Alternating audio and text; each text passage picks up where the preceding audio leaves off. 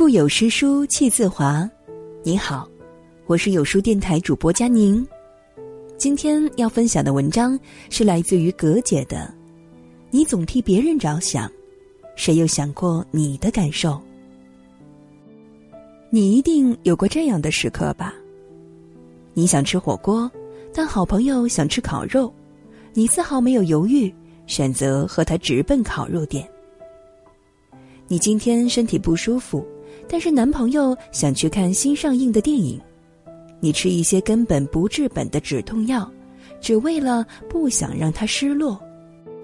你手头上的工作根本忙不完，但同事把工作拜托你帮忙，你想了想，毕竟同事一场，还是帮一下吧。等你工作完走出写字楼，夜已深了。你明明很难过。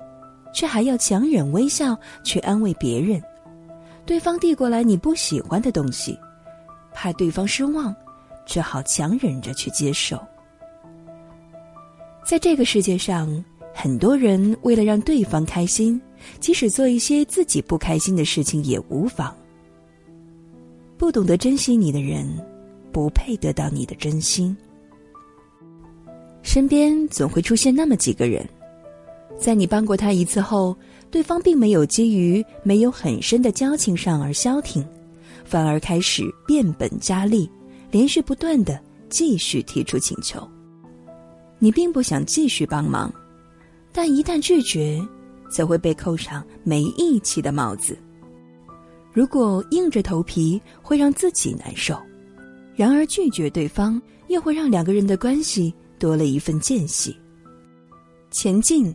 或者后退，受伤的都是自己。情谊这件事，不是以单方面的付出交换过来的。你的有求必应，换来的时常不仅不是一颗真心，反而会是一份理所当然。其实你应该更加勇敢和坚决一点，因为只有需要帮忙的时候才来找你的人，不值得你为此难受。你知道吗？等走到岁月的尽头，回想起在世上的种种，你会发现，只有让自己开心，才算不枉此生。人又不是有三头六臂的哪吒，心也仅有一颗，能无愧于心、真心待自己的人，已经足够费心思了。那些不珍惜你的，就让他一边去吧。要记住。放低姿态去讨好，最后反而什么都得不到。所以，善良的你，到底什么时候才能为自己着想一下呢？你把他放在心底，他却转身把你忘记。前段时间，泱泱被老板安娜解雇了，对方给出的理由是他觉得泱泱在编程这方面不是专业科班出身。工作完全可以由一个更专业的人代替。听说这件事后，共同好友感到惊讶又气愤，因为大家都知道，在安娜刚开始创业、公司毫无收入的时候，泱泱就陪在她身边了。安娜说请不动程序员，泱泱就去学编程；安娜为文案策划苦恼，杨洋就陪着她熬夜通宵。安娜说：“公司经营困难，泱泱就同意以做事最多却最低薪资的高性价留在公司。”大家都说泱泱是安娜的救世主，因为他的一切选择都是站在安娜的处境考虑的。但他从来没有认为自己有多无私，因为他觉得在安娜心里，自己也是被需要、被重视、被在意的。他们对彼此的感情，在泱泱心里一直以为是双向的。两人是从初中开始认识的好朋友。泱泱曾经说过，他知道安娜一个人有多不容易，所以想陪在她身边，尽可能的多帮助她一些。因为是初创型公司，管理制度还很不健全，公司的离职率一直很高。但即使看着安娜身边的人来来去去，大家都觉得，如果泱泱不自己选择离开，至少他们两个是永远站在同一边的。毕竟，不管是从工作还是情谊上，泱泱为安娜的付出都有目共睹。但最后，所有的以为终究抵不过冰冷冷的现实。公司成长起来后，安娜还是把泱泱抛下了。看着失落又无助的泱泱，葛姐开始明白，原来很多时候，即使是用双手全心全意捧出来的心意，别人不仅不会觉得温暖，反而觉得这热度会烫伤自己。有时你小心翼翼的把他们放在心底，以为这样呵护就可以得到对方同等的回应。然而，往往一昧的闷头付出，只会让他们转身就把你遗忘，因为你的全心全意和不容易，被当做别人心里不值得一提的理所当然。感情是有限的，要留给值得的人。人这辈子会遇到数不清的人，倘若对每个人都付出真心，在每个人身上都花时间停留，对那些在身后等待许久、期盼着我们回头的人，该有多么不公！刚踏入社会工作的时候，乔乔是典型的迎合型人格，为了快点交到朋友，好让自己在这个陌生的环境里有个依靠。谁需要帮忙，他都第一个往上冲。但他就像陷入了一个怪圈儿，越是用心对待身边的人，越是得不到回应。长时间的无私付出，并没有得到相应的该有的回应。直到他决心改变每天为人际关系焦头烂额的消极状态，不再消耗自己的感情和心思，去广撒网的迎合每一个人。做回那个舒服自在的自己。别人对他好，他就加倍对对方好；如果别人对他爱理不理，他就淡然处之。在你来我往的明确回应中，他终于交到了真正的朋友。每次提起感情中的回报，大家都觉得是小心眼儿的行为，但感情是有限的，盲目的对待不值得的人，最后。不仅会让自己受伤，也会让那些真正为我们着想的人，在身后默默守护我们的人心寒。那些真正对你好的人，你回头看过他了吗？这个世界上，真正全心全意对你好的，只有家人，但他们往往又是最容易被我们忽略的存在。在你想着朋友为什么不理你的时候，在你为何伴侣冷战苦恼的时候，父母却始终如一的只想着你一个人。葛姐曾经想，如果说年轻的我们除掉工作和生活外，还剩下百分之五十的心思，那其中的百分之二十会给谈恋爱的对象，百分之二十给朋友，百分之八为自己的过去后悔。为未来担忧，留给父母的只有微乎其微的百分之二，而相反的，父母百分之九十八的心思都放在我们身上。龙应台说过这样一段话，很戳心的话：很多时候，不是我们去看父母的背影，而是承受他们追逐的目光，承受他们不舍得、不放心的。满眼的目送，最后才渐渐明白，这个世界上再也没有任何人可以像父母一样爱我如生命。即使再有才华的文人，也难以描述飞逝的时光。转眼间，你成为自己曾期盼的大人，而父母的两鬓都出了白发。恍惚间。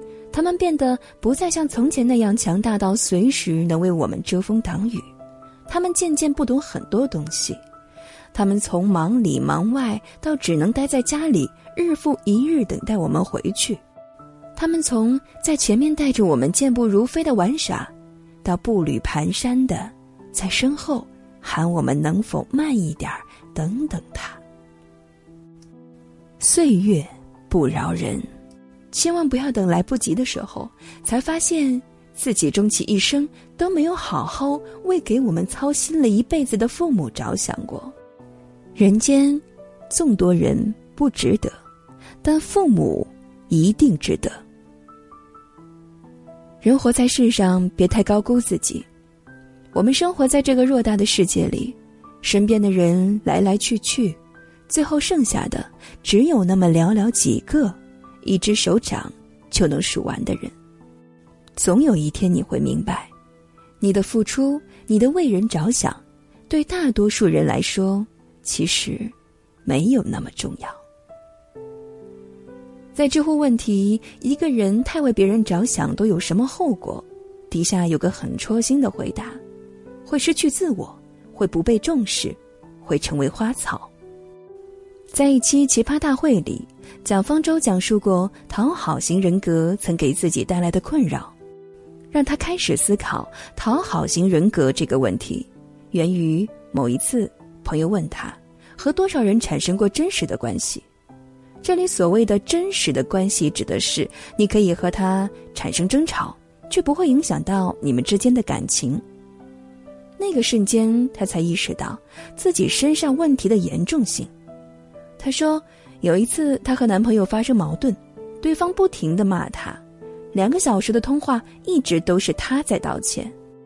男友觉得他的道歉极没有诚意，疯了似的给他打了几十个电话。即使吓得全身发抖，蒋方舟也不敢直接跟对方说：“你不要再打来了，或者说你再这样我就生气了。”这些自己内心真实的想法。他回想起这段回忆，才发现自己居然都不会去表达真实的情绪，不会去跟对方争吵，害怕和对方产生冲突，害怕让别人不高兴。在亲密关系都这样畏畏缩缩，处处为别人着想，不再去捍卫自己内心的真实，这是多么可怕又可悲的一件事儿。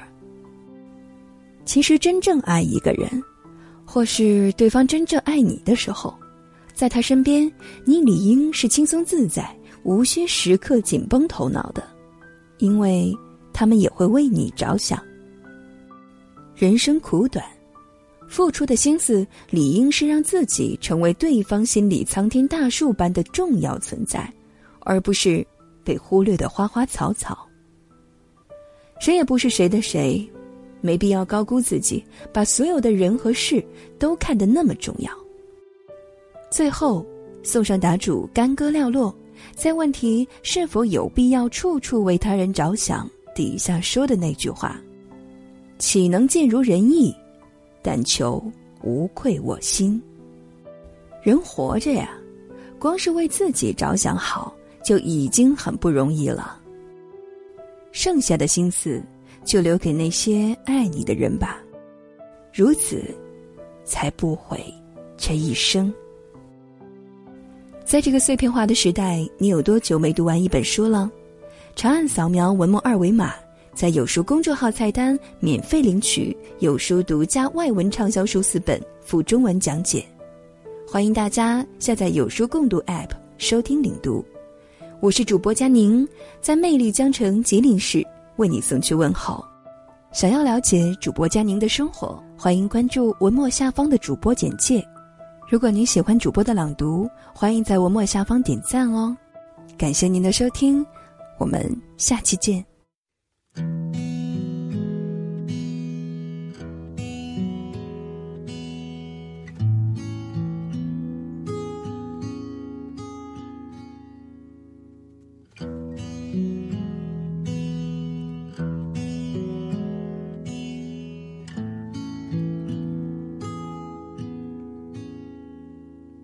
坐在酿造忧愁的酒馆。谁闭着眼，走在没有星光的灯火阑珊与黑夜缠绵，拨开时光的脸，还是那个孤孤单单的少年。放纵纷扰的画面，那里人来人往，渐行渐远。他总是小心翼翼，卑微这悲喜。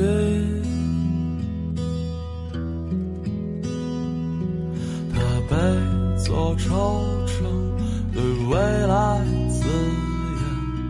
自语。点燃一场支离破碎的美